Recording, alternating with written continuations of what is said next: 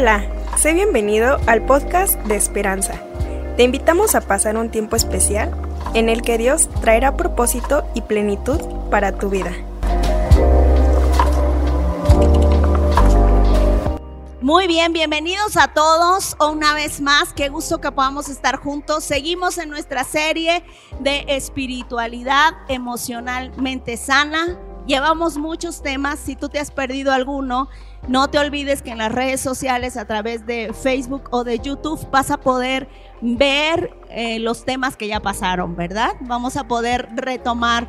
A veces estos temas de sanidad emocional requieren escucharse, tomar una notita y volverse a escuchar. Porque constantemente estamos aprendiendo y constantemente estamos siendo renovados. Así que este es un tiempo para eso. El Señor desea que nosotros podamos ser sanos y Él ha venido para darnos sanidad. El día de hoy estamos celebrando el Día del Niño, ¿ok? Y es para mí un deleite poder ver a los niños crecer dentro de la iglesia. Eh, animamos a cada uno de ustedes que sigan invitando a sus niños Ayer tuvimos a un invitado para decorar. No, sabíamos con quién venía, pero él estaba aquí. Era un niño chiquito. Jonathan estaba aquí decorando con todos. Y le digo, hijo, ¿tú con quién vienes? Solito. No, ok. Y después lo llevaron los más grandes a su casa. Pero es un deleite poder ver que los niños disfrutan la iglesia. En mi casa, mis hijas son de ya nos vamos, ya, ya vamos a bajar, ya vamos a irnos, porque disfruta la iglesia. ¿Qué es lo que buscamos con esto? Que todos y cada uno de nosotros podamos ver que los niños son importantes. No siempre lo sentimos, ¿verdad? No siempre sentimos que los niños son importantes porque a veces son muy demandantes y ocupan mucho espacio y requieren muchos recursos. Incluso déjenme darles un mensaje referente a esto. Ellos están jugando en todo el patio, así que no vas a poder salir por esa puerta ni por la de al lado. Vas a tener que salir por la, si necesitas ir al baño o algo, vamos a tener que salir por la puerta de atrás para poder por la calle e ingresar al baño, ¿eh? porque ellos están, se apoderaron de todo el patio, ¿ok? Así que eh, eh, eh, en contexto con esto, ellos están allá. Así que, bueno, vamos a hablar sobre los niños, pero vamos a orar, vamos a dar gracias nosotros, que Dios prepare nuestro corazón, que Dios nos ayude a que la palabra de fruto. Señor, gracias por este tiempo, gracias por cada persona, gracias por cada familia, Señor, que estamos aquí, porque yo sé que tú tienes un propósito para este tiempo. No solo vinimos a festejar el Día del Niño, sino también vinimos a ser instruidos, instruidos por su palabra, Señor, instruidos por tu presencia, para poder ser mejores más parecidos a Cristo, Señor, en cada una de las áreas. Principalmente en esta serie estamos hablando de espiritualidad emocionalmente sana, que seamos personas emocionalmente sanas, Señor, que podamos edificar nuestra casa, nuestras relaciones en base a tus principios, Señor, y a tu voluntad. Te damos muchas gracias. En el nombre de Jesús. Amén. Miren, les voy a mostrar unas fotos de los niños de Leader Kids. Espero que las puedan ver. Es increíble verlos crecer. Es increíble ver cómo a muchos de ellos los hemos tenido en la cuna y hoy ya están pensando en cómo van a servir y cómo van a ayudar a otros. Porque la cultura de Leader Kids es, te vas a convertir en un líder y en algún momento ellos como niños van a servir a otros niños. Están pensando en cómo van a servir a los más pequeños. Ellos disfrutan. No sé si tú los has visto danzar acá adelante, ¿verdad? Pero ellos no les importa si los están viendo porque están disfrutando el momento. Disfrutan la iglesia, disfrutan a sus amigos. Y eso es lo que deseamos en nuestro corazón. Que puedan tener amigos, que puedan escuchar la palabra de Dios, pero también que puedan encontrar su propósito. Cada uno de ellos está aprendiendo y está listo para convertirse en el líder que Dios ha diseñado en cada uno de ellos. La siguiente, por favor. A mí me sorprende mucho que el Salvador del mundo vino como un bebé. El Salvador del mundo vino como un bebé. Podía venir como un adulto, Pero dice Hebreos que Él ha experimentado todas las tentaciones que nosotros experimentamos y puede comprendernos. Entonces, el mismo Dios del cielo, el mismo Hijo de Dios, viene a la tierra como un niño, tiene una infancia, tiene padres, no necesita ser cuidado. Así como lo ves, ¿crees que necesitaba pañales? Pues teológicamente la palabra dice que estaba envuelto en qué?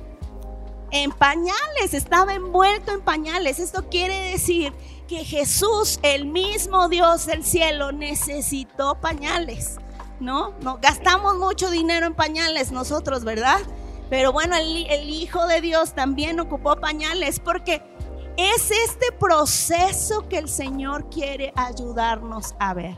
La paternidad, la maternidad, la infancia de nuestros hijos y cada tiempo y etapa de crecimiento es un proceso. ¿Qué es un proceso? Son acciones que se llevan a cabo en una secuencia, sucesos que se llevan a cabo en una secuencia para llegar a algo, ¿ok? Para tener un resultado. Entonces, nosotros podemos ver a nuestros hijos en pañales, pero ¿cuánto tiempo va a durar eso? Solo unos años. El más, el que se tarda más en dejar el pañal a los tres años y medio, ¿no? Y eso ya porque ya va retrasado, ¿verdad? Muchos de nosotros los dejamos mucho después, ¿verdad? Pero a los tres años y medio un niño va perdiendo, ya deja los pañales. Abandona la leche, deja los juguetes o los juegos de bebé y empieza a ir a la escuela. Si te das cuenta es un proceso. La infancia de nuestros hijos tiene un proceso y en cada etapa de ese proceso requiere que tú y yo estemos totalmente conscientes y totalmente activos. No te estoy diciendo que seamos perfectos, porque nadie de los que estamos aquí somos perfectos, ¿o sí? Necesitaríamos ser casi Dios para ser padres perfectos y no lo somos. Entonces no estoy aquí para recriminarte lo que no haces bien, porque yo también me equivoco. Déjame contarte una anécdota muy chistosa. Estábamos, salí a comer con mis papás, pero no fuimos a un lugar, sino fuimos a casa de una familia de la iglesia mis papás que estaban festejando su cumpleaños. Entonces, Fuimos con mis papás a comer, yo los acompañé y iban mis hijas conmigo. Estábamos sentados en una mesa a la mitad de toda la casa de la familia, en un patio, una mesa a la mitad. Estaban sentados mis dos papás, estábamos sentadas yo y mis hijas, estaba sentada mi hermana menor y estaba sentada la hermana que cumplía años. Nada más para que te cheques que todos nos estaban, estábamos en el centro, todos podían ver lo que platicaba, escuchar lo que platicábamos y vernos. Entonces en eso, yo tengo una hija que habla mucho, mucho, mucho, mucho, mucho. Entonces le preguntaron a Erika que si su mamá se enojaba. A mí me hubiera gustado decirte que la respuesta de Erika fue, no, mi mamá es un dulce, ¿no? ¿Y qué crees que dijo? Erika se quedó pensando, como que la pregunta la agarró como inesperada, ¿no? Se quedó pensando. ¿Y quién crees que dijo? La más chiquita que apenas si habla, le dice, uy, sí, ¿te acuerdas cuando mi mamá rompió la ventana? Dijo, estoy alta y ¡pum! Azotó la... y yo en ese momento cambié de color. y quería esconderme abajo de la mesa y que le digo, pero es que, y yo empezar a justificar, pero te digo que tengo una hija que habla mucho, entonces mi papá solo debió hacer una pregunta para que Erika le contara toda la historia. Y entonces Erika le contó, y fíjate abuelito, que mi mamá ese día estaba muy enojada y como estaba muy enojada porque no hacíamos caso, cerró la puerta y dijo, estoy harta cerró la puerta del mueble y se rompió.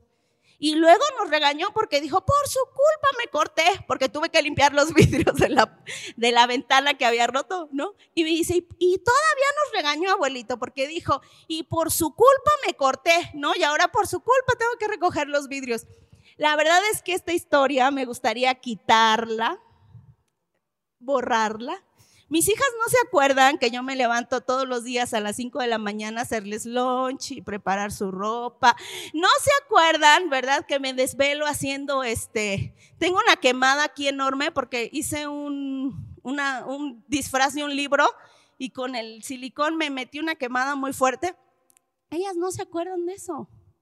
Ellas se acuerdan perfectamente del día que su mamá perdió los cabales y azotó la puerta del mueble y todos los vidrios se cayeron. Entonces, no te hablo aquí desde el punto de vista que considero que soy una mamá perfecta y que vengo a señalar todos nuestros errores. Lo que sí es que me gustaría que escudriñáramos en la palabra qué dice Dios, quién son los niños para el Señor. Y dos, ¿qué podemos hacer? Porque si los niños son importantes y son valiosos, bueno, ahora qué puedo hacer? Porque perfecta, mis hijas se encargaron de recordarme que no soy perfecta. Y yo creo que esta historia, ese día mis papás estaban atacados de la risa. O sea, déjame decirte que me dice mi papá, hija, yo pensé que no te enojabas. Y Eliana, sí, se enojó. No, estaba bien enojada. Entonces, a mí me gustaría decir que no me enojo, que no cometo errores, pero la verdad es que sí los cometo. ¿No? Y ahora, ¿qué podemos hacer cuando cometemos errores y qué podemos hacer para evitar perder la paciencia con los niños? Hay etapas y hay procesos. Yo estoy hablando de una de esas veces que perdí la paciencia porque mis hijas son pequeñas, ¿verdad? Pero ¿qué tal cuando son adolescentes? Ahí también pierdes la paciencia, ¿no? ¿Qué tal cuando los niños son ya adultos y están tomando malas decisiones? Ya no son niños, ya son. Tú los ves como tus niños, ¿verdad? Pero ya tiene 30. Entonces, cuando son grandes y están tomando malas decisiones, se están relacionando con personas incorrectas, ¿cómo reaccionamos? ¿Qué es lo que estamos haciendo? Pero ¿qué es lo que espera el Señor que tú y yo hagamos? Porque Él sabe perfectamente que necesitamos de Dios si no necesitáramos un, si no necesitáramos un Salvador, pues porque hubiera venido Jesús, ¿no? Se estaría de más la obra del Señor. Pero Él perfectamente conoce nuestra incapacidad para ser padres perfectos. La paternidad es aquella cualidad que se le ve al hombre, ¿verdad? O que se le da al hombre porque es papá. Y la maternidad es la cualidad que tiene una mujer de convertirse en madre de un ser. Y sabes que la paternidad y la maternidad no solo tiene que ver con aquel vínculo biológico que puede haber de madre y padre con un hijo. Muchos de nosotros, como abuelitos también, podemos estar vinculados y educando a nuestros nietos, sembrando en su corazón. Muchos de nosotros como hermanos mayores, como primos, como amigos, podemos estar sembrando también en la vida de otros. Como adultos y líderes también estamos siendo mamás y papás de otras personas que están en un proceso de crecimiento en su relación con Dios. Entonces, esto de la maternidad y la paternidad no nada más es para los que son papás, ¿verdad? Sino es para cada uno de nosotros en diferentes etapas de nuestras vidas que podemos influir para bendición en la vida de otros. Mira lo que dice el Salmo 127, versículo 3 al 5. No siempre se siente así, pero esto es lo que dice la palabra de Dios, ¿verdad? Dice, los hijos son un regalo del Señor. ¿Qué son? Son un regalo. No siempre se sienten como un regalo, pero son un regalo. Son una qué? Recompensa de su parte.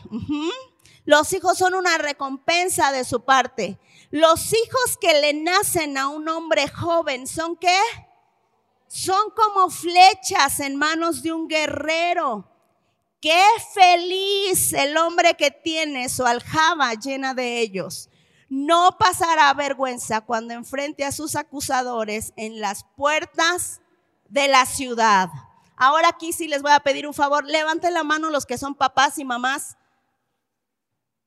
Sí, voltea al que está a tu lado y vele la cara de felicidad que tiene de ser papá y mamá.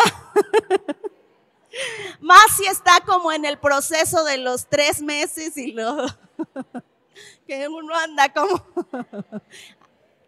ánimo, ánimo, Fer. en ese proceso que no sabe uno si va o si viene, ¿verdad? Te digo, no siempre se siente y no siempre se ve como dice aquí, pero es lo que dice la Biblia, ¿ok? Y tenemos que ajustarnos como para aprender a vivir así. Dice otra vez, los hijos son un regalo del Señor. Son una recompensa de su parte. Los hijos que le nacen a un hombre joven son como flechas en manos de un guerrero. Qué feliz es el hombre que tiene su aljaba llena de ellos. Qué felicidad. Y entre más tengamos, más felices somos, ¿ok? Más felicidad hay en nuestra vida. Pero en nuestra cultura se ha hecho muy famoso un término que dice tu bendición, ¿no? Ay, ahí viene como con un término, como no, no en realidad es una bendición, ¿no? Como decir lo que te estorba, lo que te cuesta trabajo, lo que te quita el dinero, ¿no? Tu bendición. Incluso en nuestra época hay muchas personas que prefieren tener perrijos y gatijos, ¿no? O sea, no quieren esa responsabilidad. Aunque la palabra de Dios dice que es algo deleitoso y que produce felicidad en nuestras vidas, la realidad es que el proceso, el proceso requiere que ese papá y esa mamá crezca en muchas áreas. No, yo le preguntaba a mi mamá qué era lo que más le gustaba de ser mamá y se rió, ¿no? se rió mucho. Y después me contestó, verlas a ustedes y ver lo que están haciendo me llena de mucho orgullo y de mucha felicidad. Y entonces llegué a la conclusión que a veces no vamos a poder ver o sentirnos felices en la paternidad o en la maternidad hasta que haya transcurrido un poco de tiempo. Porque en las primeras etapas de los niños requieren todo tu tiempo, toda tu atención, todo tu dinero ya les he platicado algunas veces que cuando Eliana iba a nacer, yo dije, voy a pedir otro tiempecito más en el trabajo de permiso. Pedí seis meses, me iban a dar tres y luego tres que me regalaba el trabajo. Y dije, me alivio y luego me voy a la playa. Era muy inocente porque no pude ir a la playa, no me podía ni mover. Nos tocó el temblor de septiembre 19 en el 2017 creo que fue, y no podía ni bajar las escaleras. Entonces, creo que a veces uno hace fantasía, se ilusiona con cosas en la paternidad o en la maternidad y no nos damos cuenta que en realidad es un proceso. No siempre nos vamos a sentir felices de tener hijos y no siempre lo vamos a disfrutar. Pero déjame decirte que en el contexto y en lo general, el Señor te dice, vas a ser feliz cuando veas a tus hijos, cuando veas a tus nietos. Lo vas a disfrutar. A lo mejor hoy es uno de esos días que azotaste la ventana, ¿verdad? A lo mejor hoy es uno de esos días, pero hey, hay esperanza, en el Señor hay esperanza. Entonces, nuestra cultura cataloga a los niños o puede estar catalogando a los niños como como algo no tan agradable, como algo no tan valioso, pero la palabra de Dios dice que son un regalo y que son una recompensa. Mira lo que dice Mateo 19, 14.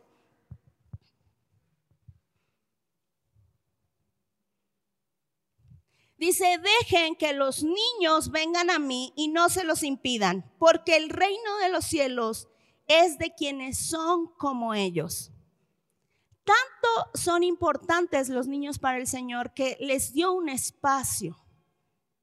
Y dice que los, los discípulos yo creo que le decían, sácate, de aquí, chamaco, no, quítate. Y el Señor Jesús agarra a uno en, en, Mateo 18 y lo pone enfrente y les dice, hey,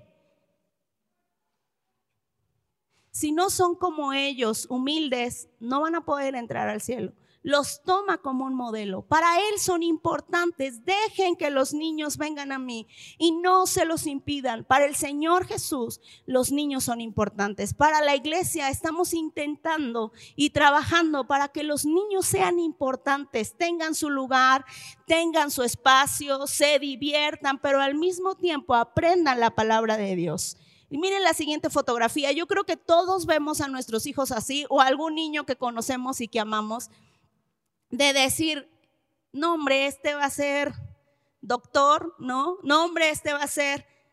Porque todos vemos sus habilidades y sus capacidades. Yo puedo ver a mis hijas y decirte, ella es muy buena en esto, pero esto no la metas aquí, ¿verdad?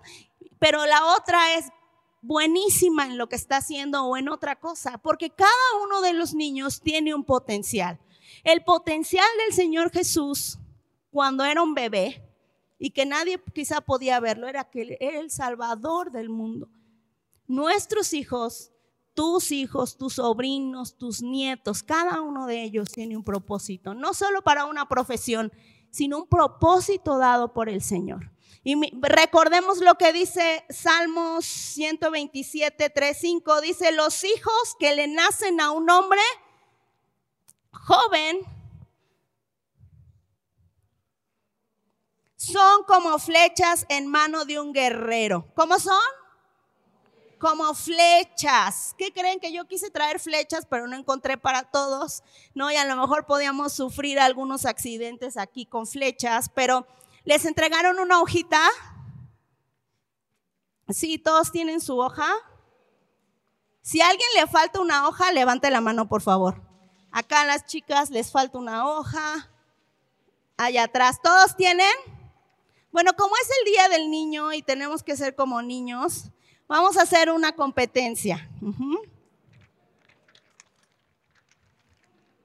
A ver, ¿quién hace el avioncito de papel que vuele más lejos? ¿Ok? Un avioncito de papel que vuele más lejos. No tenemos flechas, pero tenemos papel, ¿ok? Y vamos a hacer un avioncito de papel.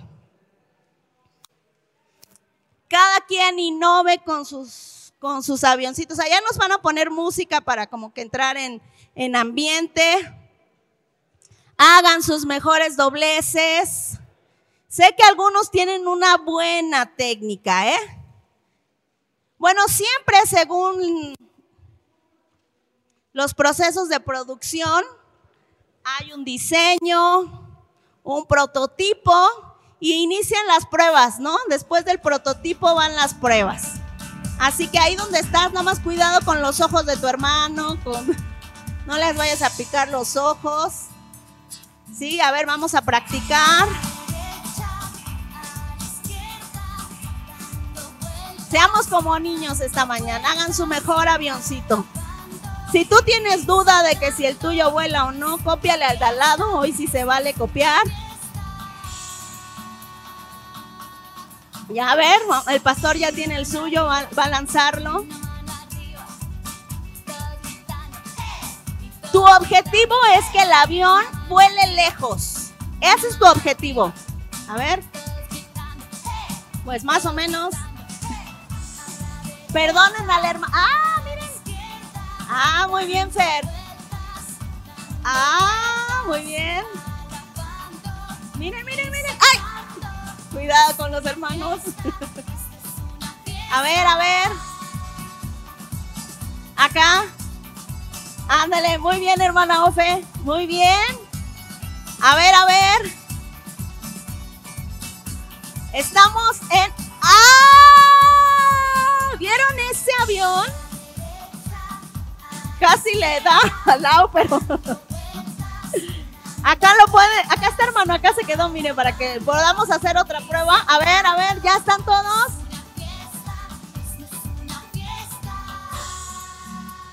Ok. No te vayas esta mañana sin practicar aeronáutica. Ah, mira también el pastor. Vamos, hermano Jaime, por allá se quedó su avión. pena, aviéntenlo, solo no piquen ojos, ¿verdad? Hay espacio allá atrás. ¡Ah! ¿De quién es este? Ah, es ya ven, imagínense que hubiera traído flechas. No salgo viva, no termino la predicación. No. Ok, a ver, a ver, no veo a todos haciendo pruebas. Muy bien, Pame, muy bien. Hagamos pruebas, esto se trae. Estamos haciendo prototipos y luego pruebas. Ay, caray. Muy bien, muy bien, Paco. Ah, mira, planea muy bien. Muy bien. Hermano, se fue muy lejos. Voy a rescatar este.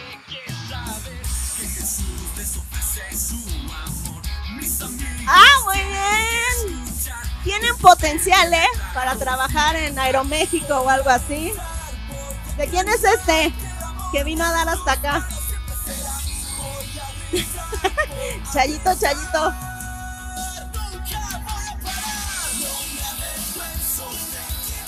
¿Sí? ¿Sí lo consiguieron? ¿No? Muy bien, muy bien. ¿Cuál es? ¿Cuál es? Este. Ah, acá tengo una colección, ¿eh? Me voy a ir con los mejores prototipos.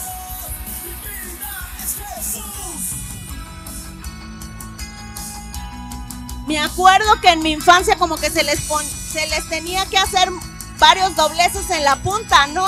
Creo que yo que esa era el... Acá hay uno, miren, me encontré uno. Acá se los regreso para que puedan volver a hacer otra prueba. Última prueba, aprovechen porque ya nos vamos a poner en cosas serias. ah, miren. Alguien llegó hasta allá. Hermano, perdona al que te pique el ojo con el avión. De antemano, perdona. Les digo, perdonen, perdonen.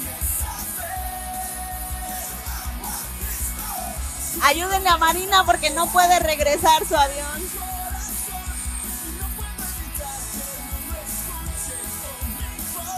Muy bien. La última prueba y listo. Planea bien. Planea bien. Ah, mire, se voló muy bien. Ok, vamos tomando nuestro lugar, tomen su avioncito, pónganle su nombre y ya en su casa siguen haciendo este, pruebas. ¿Cuántas pruebas hicieron? ¿Cuántos dobleces y desdobleces hicieron? ¿Alguien que me quiera compartir? Cinco. Laun le hizo cinco pruebas. ¿Los demás cuántas pruebas hicieron para que volara más lejos? Cinco pruebas también el hermano Miguel. ¿Alguien más? ¿Cuántas pruebas? ¿Cuántas? Una. Órale, y voló lejos, ¿no? Ok. Dejen, mande. ¿Cuántos, hermano? Una. Bueno, puede, seguir practicando en su casa. Ok. El Salmo 127 dice que los hijos son como flechas en nuestras manos. No puede traer flechas porque iba a ser mortal, ¿verdad? Pero esto nos ayuda, estos avioncitos, nos ayudan a ver que tus hijos son como estos avioncitos en tus manos. A ti te toca darles dirección, te toca hacer prueba y error. ¿Me funciona esto? ¿Cómo, por ejemplo, cómo hacer para que mi hijo o mi hija lea la Biblia?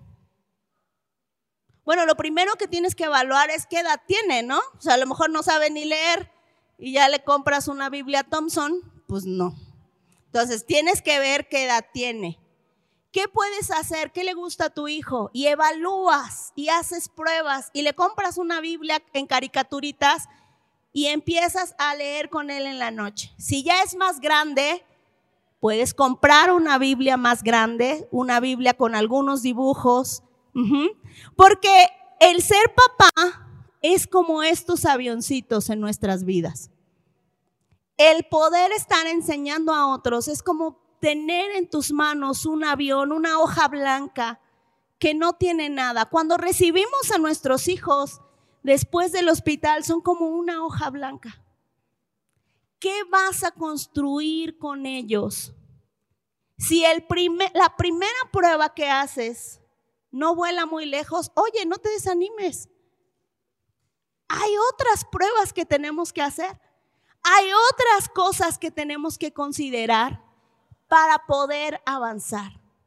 Ayer mi hija me preguntaba, Erika, en la noche cuando me fui a acostar con ellas para que se durmieran, me preguntaba, oye mamá, ¿y cuál era la comida más rica que te hacía tu mamá? Y yo mm, no me acuerdo, me costó trabajo identificar. Y después me dice, oye, ¿y cuál era la comida más rica que te hacía tu abuelita? Atole de avena. Eso fue instantáneo.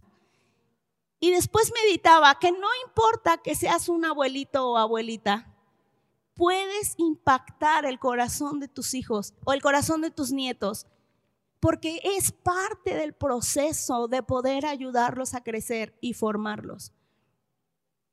Este es un proceso en el que va a haber buenos aviones que vuelan. Tenemos uno que se quedó ahí arriba, mira. Pero tenemos otros que van a dar vuelta y van a llegar a nuestros pies, ¿verdad? La cuestión es que no nos detengamos y podamos seguir haciendo intentos. Si tú tienes tu avioncito ahí donde estás, te voy a pedir que escribas el nombre de tus hijos, el nombre de tus nietos. El, ah, bueno, levanta la mano que te den otra hoja, ¿verdad? Si la perdiste. Pero escribe el nombre de tus hijos, de tus hermanos menores, de tus amigos, de aquellos en los que puedes influir, en los que puedes convertirte en una buena influencia para ellos. Mira esta imagen. Acá hay un avioncito perdido, si alguien tiene un avioncito perdido. Miren esta imagen, a mí me impactó mucho en realidad es solo arte digital. El autor es Chad Knight y dice, lleva por título Blood of My Blood, que quiere decir sangre de mi sangre. Y puedes ver dos estatuas de una mamá y de un papá, pero las dos estatuas grandes tienen hoyitos. Y con esa, con lo que se le saca esos hoyitos, se forma al niño que está abajo. ¿Ya viste? Es muy famosa en internet. Busca a este autor en Instagram y vas a encontrar todas sus obras de 4D. Tiene otra que de un papá con un hijo, de una mamá con un hijo. Pero ¿a qué quiero llegar con esta imagen? Lo que tú y yo somos, en lo que tú y yo nos convertimos como personas, como padres, como abuelitos, influye mucho en lo que se convierten nuestros niños. Entonces, identificar cuáles son aquellas cosas que yo tengo que resolver para poder ayudar a mis hijos. Hay muchas cosas, encontré muchas cosas y no podríamos estar aquí tanto tiempo. Bueno, los niños me dijeron que me tardara poquito, ¿eh? entonces no es mi culpa que me vaya a tardar un poquito. Fueron los niños. Pero una de las cosas que me gustaría que pudiéramos hoy ver va a ser conciso, va a ser preciso y va a ser rápido, es cuáles son los estilos de crianza con los que yo fui educado. Porque hay diferentes papás, ¿no? Unos son, ahorita lo vamos a ver, hay diferentes estilos de crianza. ¿Por qué es importante los estilos de crianza? Porque lo más seguro es que tú estás repitiendo un estilo de crianza con el que fuiste educado. Y no estás pensando en que tus hijos no son tú. Tus hijos son diferentes, tienen un propósito diferente, un llamado diferente. Aquí, y algo que es complicado de la paternidad y de la maternidad, es que nos, muestra que hay áreas en nuestras vidas que tienen que ser procesadas. Por eso el estilo de crianza es fundamental, identificarlo yo como hijo para después poder identificar cuál es el estilo de crianza que quiero darle a mis hijos, ¿ok? Y son cuatro y son rápido. ¿Cuál es el primer estilo de crianza? ¿Cómo manejo mi avioncito? Eso es lo que quiere decir. ¿Cómo vuelo mi avioncito? ¿Cómo lo estoy preparando para volar? Bueno, el primer estilo se llama padres asertivos o democráticos. Esto varía, depende del autor que encuentres, ¿eh? Así que esto es como una referencia nada más. Si tú después quieres investigar más, lo puedes hacer. Padres asertivos o democráticos. Ellos están basados en el control y el afecto. ¿En qué? Control y afecto. Dan mucho afecto, pero también ponen líneas firmes. Si gustan también al rato puedo mandarle las imágenes para que no se... Los padres asertivos o democráticos son afectuosos y cálidos, pero mira, establecen normas claras y coherentes, ajustadas a la que, a la edad del niño. ¿Qué edad tiene tu hijo? ¿Qué responsabilidades debe adquirir? ¿Qué edad tiene tu hijo? Bueno, ¿cómo puede apoyar en nuestra casa? ¿Ya tiene una edad? Ok, vamos a trabajar con esto. Dos, son comunicativos y dialogantes con los pequeños. Nada de cállate, ¿no? Hablan. Son tolerantes y respetuosos, pero también críticos constructivos. Un papá así dice, oye, esto que hiciste no está bien, ¿eh? guían y supervisan el comportamiento a la vez que instan a ser autónomo. Estos papás buscan que los hijos sean autónomos. ¿Qué es autónomo? Independiente. Tenemos que buscar que nuestros hijos sean independientes. Si tu hijo tiene, es adolescente y todavía no se hace un huevito, ¿verdad? Entonces ahí tenemos que trabajar mucho. Ok. ¿Qué, ¿Cuáles son los resultados que eh, obtenemos de este estilo de crianza? Los hijos poseen altas capacidades para la vida social y para empatizar con los demás y tienen una elevada autoestima y seguridad en sí misma. Son seguros, saben lo que tienen que hacer, pero también saben que tienen límites, ¿ok? Ese es el primer estilo de crianza. Segundo estilo de crianza, padres que autoritarios. Los papás autoritarios. Son ¿Cuáles son sus puntos? Exigencia y disciplina. Eso es lo más importante para ellos. Imponen obediencia y disciplina a los niños y buscan la relación en el cumplimiento de qué? De normas y órdenes. Hay órdenes y cosas que tienen que hacer. No importa cómo se sienta, no importa, él tiene que hacer lo que tiene que hacer. Son poco afectuosos y muy críticos con las malas acciones de sus pequeños y poco halagadores. Son poco halagadores con los niños. El exceso de control los lleva a dirigir todas sus actividades e impedir que tengan iniciativas. Yo me catalogo en esta aunque no lo crean, yo soy.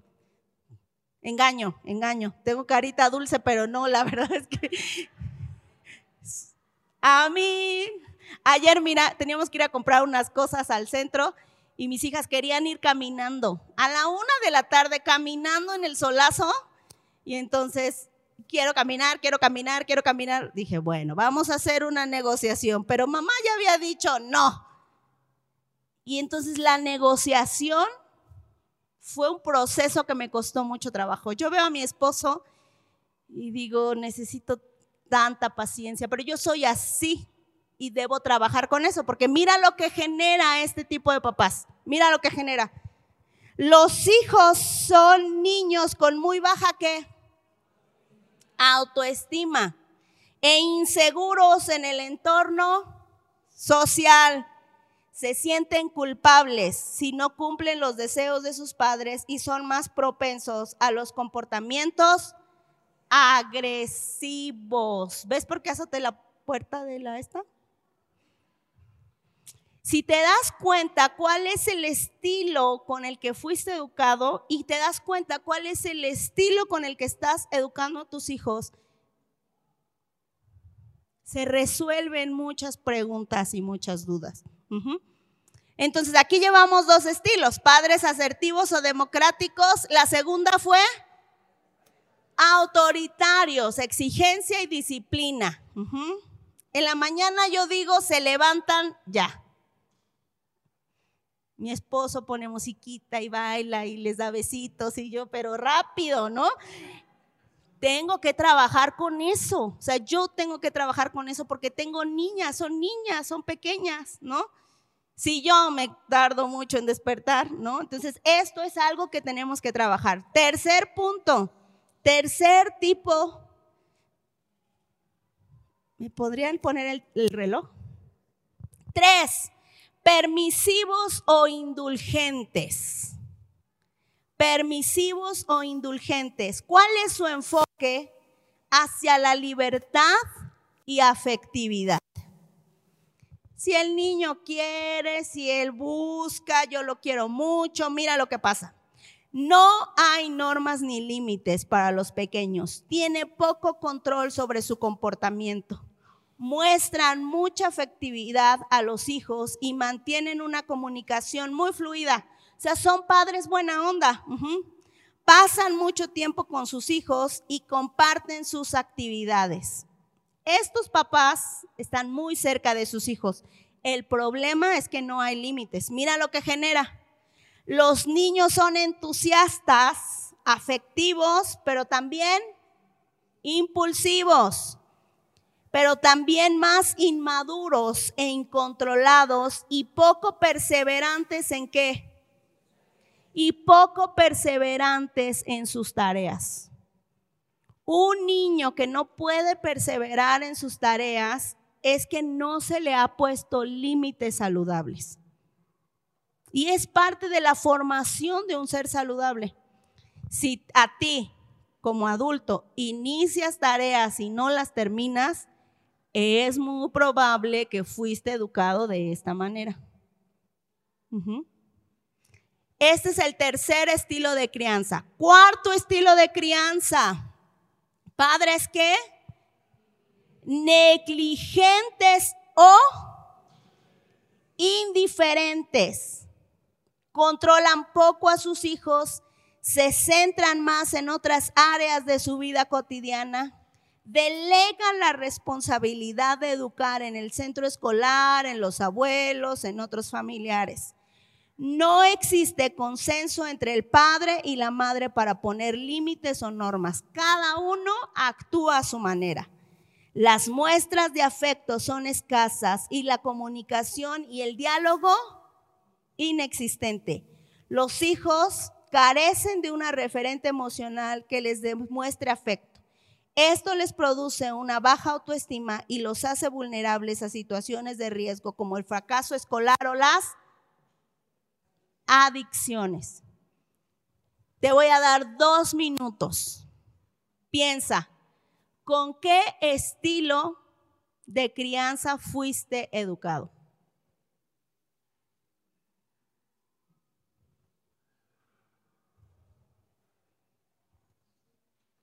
Tenemos cuatro señores, ¿verdad? Cuatro cuadritos. ¿A qué cuadrito le pondrías una palomita? Padres asertivos o democráticos que hablan del control y el afecto. Padres autodisciplinarios, autoritarios, perdón, que son muy exigentes y disciplina, eso es lo único que importa. Padres permisivos o indulgentes, mucha libertad y mucho apapacho padres negligentes o indiferentes. Si por alguna situación no creciste con tu papá o con tu mamá, puede entrar aquí, ¿no? En el punto número cuatro, porque falleció, porque se fue. Vamos, identifica. ¿Cuál es, puede ser tu proceso de crianza? Porque es importante identificar cuál es el estilo con el cual fuiste educado.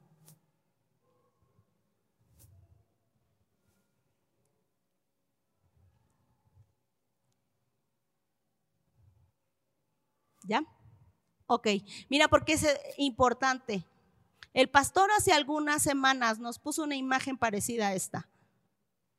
Y la conferencia llevaba ese título, Rompe el ciclo. Todos los que estamos aquí podemos haber sido heridos en nuestro corazón, en nuestra infancia, en nuestra adolescencia. Todos. No hay uno que se salve. Y sabes, podemos haber tenido buenos padres. O sea, buenos padres que hicieron lo mejor que podían con lo que tenían para que tú y yo podamos estar aquí. Sin embargo, el ser humano a veces es frágil en sus emociones. Y si un niño no tiene, un niño no tiene las capacidades emocionales para procesar los momentos, podemos todos ser heridos, podemos todos estar lastimados. La situación es si estamos decididos a romper el ciclo. ¿Cuál fue el estilo de crianza con el que fuiste educado? ¿Cuál es el estilo de crianza que estás llevando con tus hijos? Si tus hijos son como hojas de papel o como avioncitos, ¿verdad? Yo no me dio tiempo por estar viéndolos a ustedes volar, hacer mi avión, pero si tu hijo o tus nietos son como un avión de papel, ¿qué dirección les estás dando? ¿Qué estás haciendo con ellos? Y, te digo, no se trata de ser perfectos, ¿eh? No se trata de ser perfectos, ni se trata de intentar que todos los días todo esté perfecto, porque no es posible. Somos seres humanos. Pero ¿qué podemos hacer para poder romper ese ciclo? Hay un abuelito, un bisabuelito, ¿verdad? Un abuelito, un papá y un hijo, un nieto. Es momento de que podamos decidir romper ese ciclo y tomar decisiones. ¿Cuál es mi estilo de crianza con el que fui educado? ¿Cuál es el que voy a decidir utilizar para educar a mis hijos? O para educar a las personas que están a mi cargo. ¿Cuál es? Hace poco oraba por una mujer y esta mujer tiene un no quiere acercarse a la iglesia, no quiere. Y me dice, y sé que algún día tengo que hacerlo, pero ahorita no. Así fueron sus palabras. Y cuando ahondamos y platicamos en su historia, me di cuenta que más que el problema con la iglesia, tiene un problema de rechazo muy profundo desde su niñez. Y ese problema de rechazo en su niñez, causado por su estilo de crianza, por cómo la criaron, le impide relacionarse ahora con las personas. Y no solo le impide relacionarse con la iglesia, le impide relacionarse con otras personas. Identificar el estilo de crianza en nuestras vidas nos ayuda a sanar y también nos ayuda a crecer mal, un mal estilo de crianza provoca en nosotros rechazo, provoca rechazo, puede provocar abuso, abandono e indiferencia. Son cosas que un mal estilo de crianza puede provocar en un hijo. Y después hay que trabajar en eso. Si tú y yo identificamos esto en nuestras vidas por cómo fuimos educados, es momento de sanar. Lo más increíble es que Dios está dispuesto para que tú y yo podamos ser sanos. Y una vez que somos sanos, poder doblar el avioncito de nuestros hijos para enviarlos muy lejos. ¿Sabes? Esto hace tiempo tomé un curso de paternidad y la primera clase fue sobre esto, sobre sanar, como, como, como mamá, sanar, porque no, y decía nuestro instructor, no puedes dar a tu hijo un estilo de crianza saludable si en ti no hay, un, no hay sanidad en nuestro corazón. Entonces, sanar nosotros es importante para como esa imagen que vimos de las estatuas, poder crear en nuestros hijos seres sanos y saludables. No siempre lo vamos a conseguir, pero los hijos se dan cuenta y aprenden. Uno de, los, de las frases que a mí me dejaron y me quedaron muy impactadas es que la instructora me dijo, no siempre el problema es tu hijo. No siempre el problema lo tiene el hijo. Muchas veces el problema lo tiene tu estilo de crianza. Ni siquiera es tú, eres tú personalmente. Es el estilo que estás utilizando para criar a ese hijo. Porque quizá estás trayendo el estilo de crianza de tus papás, ¿verdad? No te diste cuenta y es el que estás implementando, pero tu hijo es diferente. Es diferente a ti. Yo veo a mis hijas y son una mezcla totalmente diferente. Tienen un poco de mi marido, un poco de mí. Y son diferentes a mí. Ninguna de ellas se parece demasiado a mí. Y lo mismo pasa con nosotros. Una hermana una vez que me aconsejaba me decía, porque ni los dedos de la mano son, ni los dedos de la mano son parejos, los hijos son diferentes. La cuestión es que queremos meterlos a un molde. Nuestra mamá o nuestro papá nos enseñó que los niños bien portados están calladitos, ¿verdad? No hablan, no preguntan, no dicen. Y queremos traer ese mismo molde a una nueva época con niños totalmente diferentes. Sí, los niños tienen que aprender a estar quietos, pero un niño saludable también hace todo ese ruido que están haciendo allá afuera. ¿Ya escucharon? Ese fue un pelotazo. Ellos están disfrutando y son sanos y son felices. También cuando corren y cuando hacen ruido y cuando dicen no quiero. En mi época no se podía decir no quiero, ¿verdad? No había no quiero.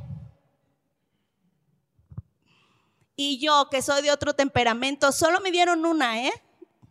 ¡Pum! Solo una fue necesario.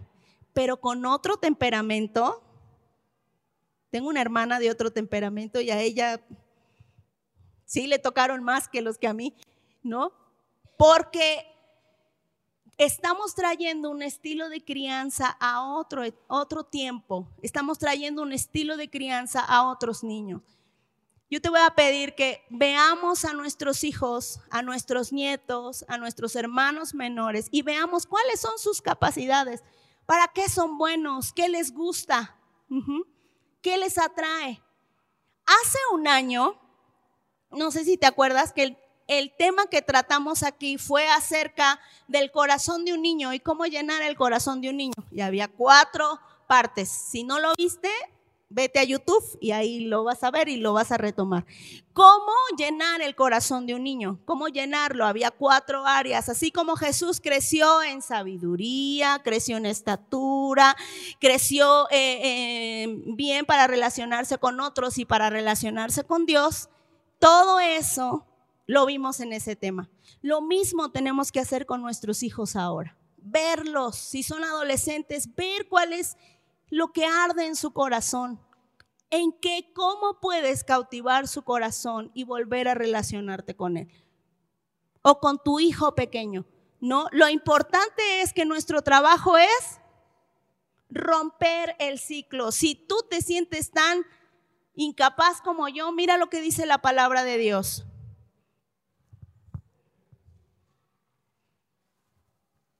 Quizá tú y yo somos no muy buenos padres y a veces nos equivocamos, pero el Señor es un Padre perfecto, es un Padre amoroso, es un Padre disponible y es aquel que puede ayudarnos a sanar cualquier situación en nuestro corazón. Dice, y yo seré su Padre, yo voy a ser su Padre. Dice el Señor, no lo dice un profeta, no lo, lo dice el Señor, yo voy a ser tu padre, yo voy a ser tu padre, yo te acepto como mi hijo y ustedes serán mis hijos e hijas del Señor Todopoderoso. En 2 de Corintios 6, 18.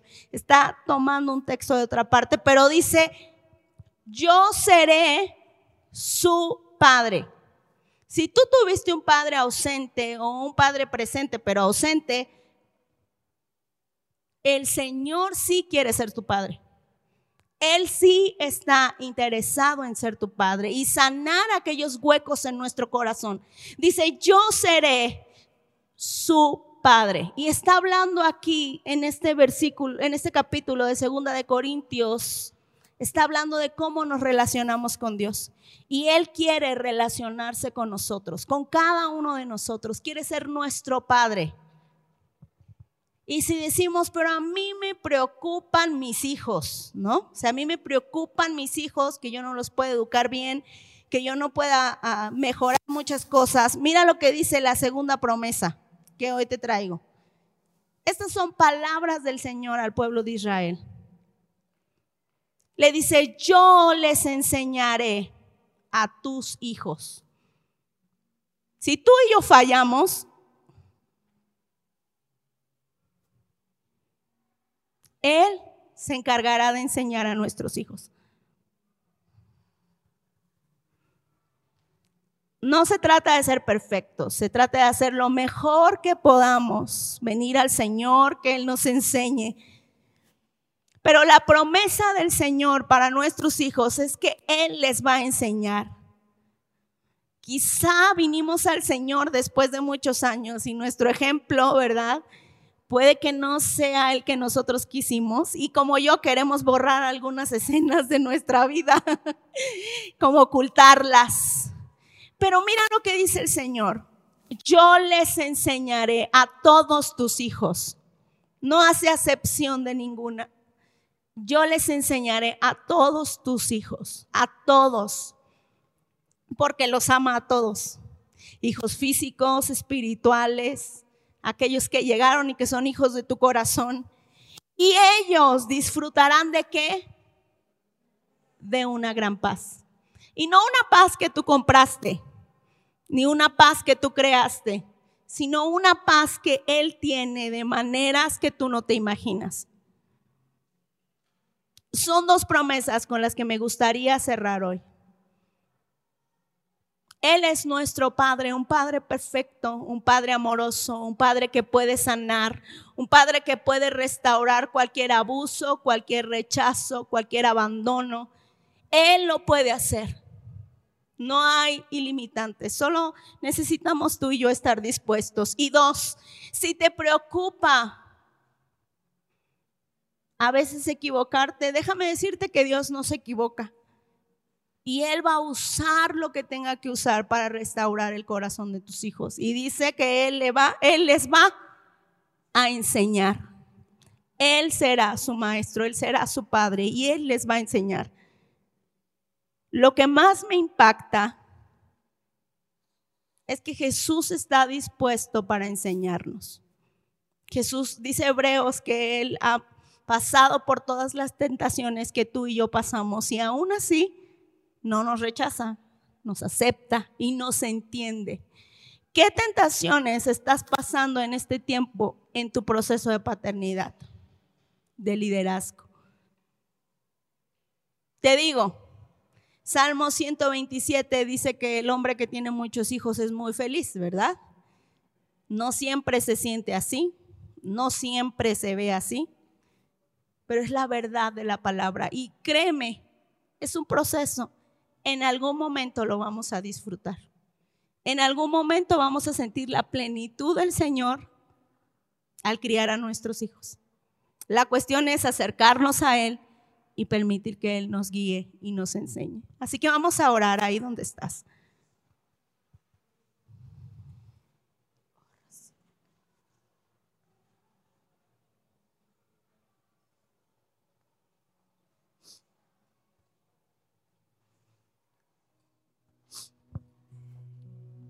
Maravilloso Padre, hoy estamos ante ti. Como decía la canción que cantábamos hace rato, me inclino ante ti. Me rindo ante ti. Te presento mi corazón, Señor. Hoy pude identificar cuáles son los estilos de crianza con los cuales pude ser educado o educada. Pero también puedo ver, Señor, aquellos huecos que quedaron o aquellas heridas que se formaron en aquella época, Señor. Y yo te pido que nos ayudes a sanar. A todos los que estamos aquí, Señor, que en algún momento podemos estar heridos del alma, rotos. Sánanos con tu bien. Restauranos con tu bien. La falta de una paternidad adecuada produce rechazo en nuestro corazón, abandono, abuso, indiferencia. Podemos no amarnos como deberíamos amarnos, pero eres tú, Señor, el que sanas nuestro corazón. Has venido a eso, Señor, a liberar al cautivo a sanar al herido. Que podamos disfrutar, Señor, a nuestros hijos. Que podamos disfrutar, Señor, nuestra familia. Que podamos ver en nuestros hijos, Señor, el potencial que tú has puesto sobre ellos. O en nuestros nietos, Señor. Que podamos ver todo el potencial que tú has derramado sobre sus vidas. Padre, perdónanos si nos hemos equivocado como padres o como madres. Perdónanos si hemos traído un estilo de crianza inadecuado para nuestros hijos, para nuestros nietos. Perdónanos, Señor. Y danos una nueva oportunidad. Sé tú un Padre perfecto para mí primero. Enséñame a mí primero para que yo pueda enseñar a mis hijos y para que yo pueda guiar a mis hijos. Así como un avioncito de papel, Señor, requiere dobleces, requiere pruebas. Así ayúdame, Señor, a poder corregir cuando me equivoque, Señor. Ayúdame a como padre o como madre poder pedir perdón poder reconocer mis errores, Señor. Poder ser más activo y más presente, Señor, en la educación de mis hijos. Abrazarlos, amarlos, Señor. A mostrarles lo que tú estás depositando sobre mi vida. Incluso si mis hijos son adultos. Incluso, Señor, si ellos son grandes.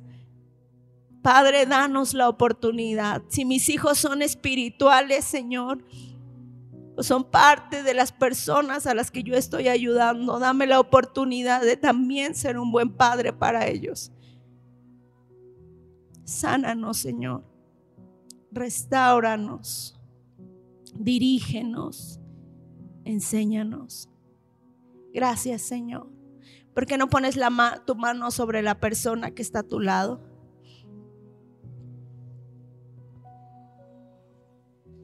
ser papá a veces no es fácil. Pero este podemos ser un lugar en donde nos animemos unos a otros en medio de los días que no son tan buenos. Así que ora por la persona que está a tu lado. Anímalo. Señor, te damos gracias por la persona que está a mi lado. Padres, la vida a veces no es sencilla, Señor.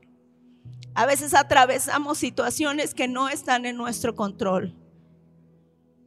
Atravesamos, Señor, dificultades, atravesamos tentaciones como padres, como abuelitos, como amigos, Señor, tan solo como personas. Pero Señor, tú eres el que nos ayudas, tú eres nuestro Padre, eres un buen Padre un buen consejero, un buen amigo. Puedes darnos dirección, puedes sanar, Señor, las heridas en nuestras familias y ayudarnos a seguir adelante. Así que hoy, Señor, te pongo la vida de mi hermano en tus manos. Te pido que lo bendigas, que lo fortalezcas, Que le des fuerza, Señor, para que no se rinda en medio de la dificultad. Para que no se dé por vencido, Señor. Si algo no salió como él esperaba. Padre, que pueda recurrir a ti para que tú lo fortalezcas una vez más, le des sabiduría y lo dirijas. Padre, restaura corazones y restaura relaciones, Señor, en medio de la congregación. Obra, Señor, con tu gran amor. Enséñanos.